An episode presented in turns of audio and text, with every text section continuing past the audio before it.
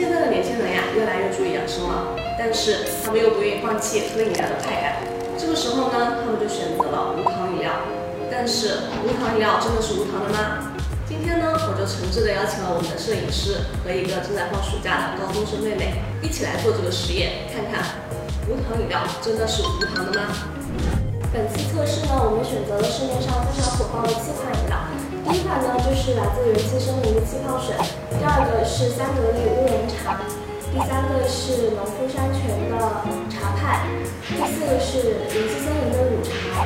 然后这两款呢，我们会对它进行一个对比，这个是普通的可乐，这个是低糖的可乐。最后一个呢，就是屈臣氏的苏打水。这个实验呢，我们将会用到血糖仪来测试志愿者的初始血糖和喝完整瓶饮料一个小时后的血糖值。下面我们开始吧。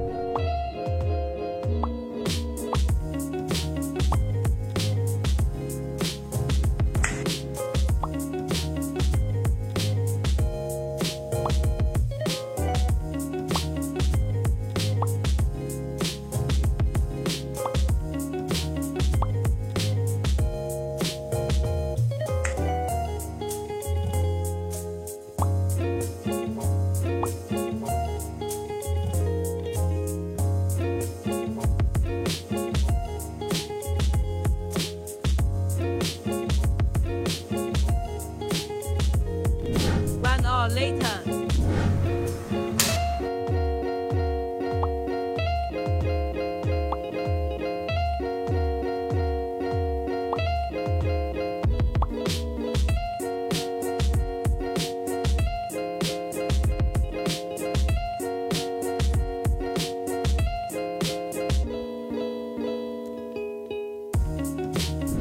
one hour later.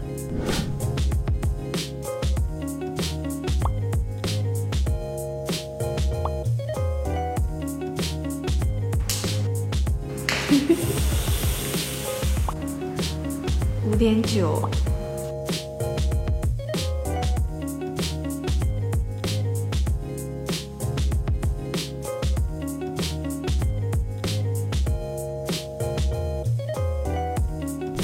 One hour later.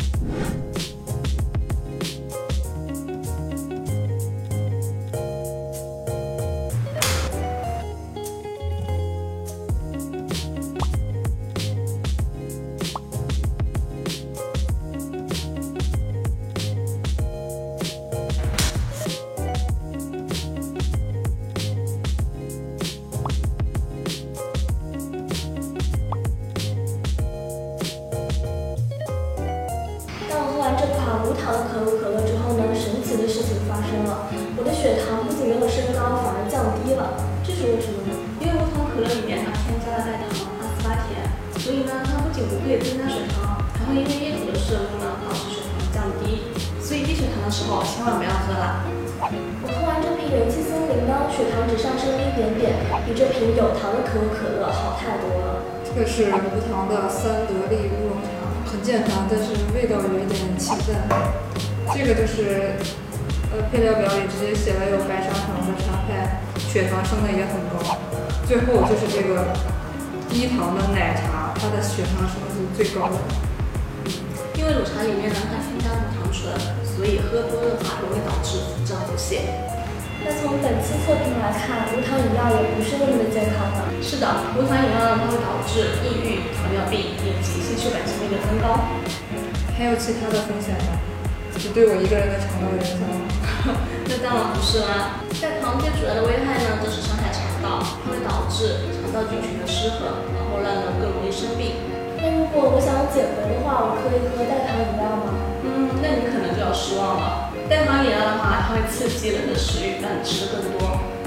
特朗普都说过，我从来没有见过一个爱喝无糖可乐的瘦子。那么哪些人更适合喝代糖饮料呢？小颖在这里总结了四类，点个关注，我们下期再见。拜拜，下期见。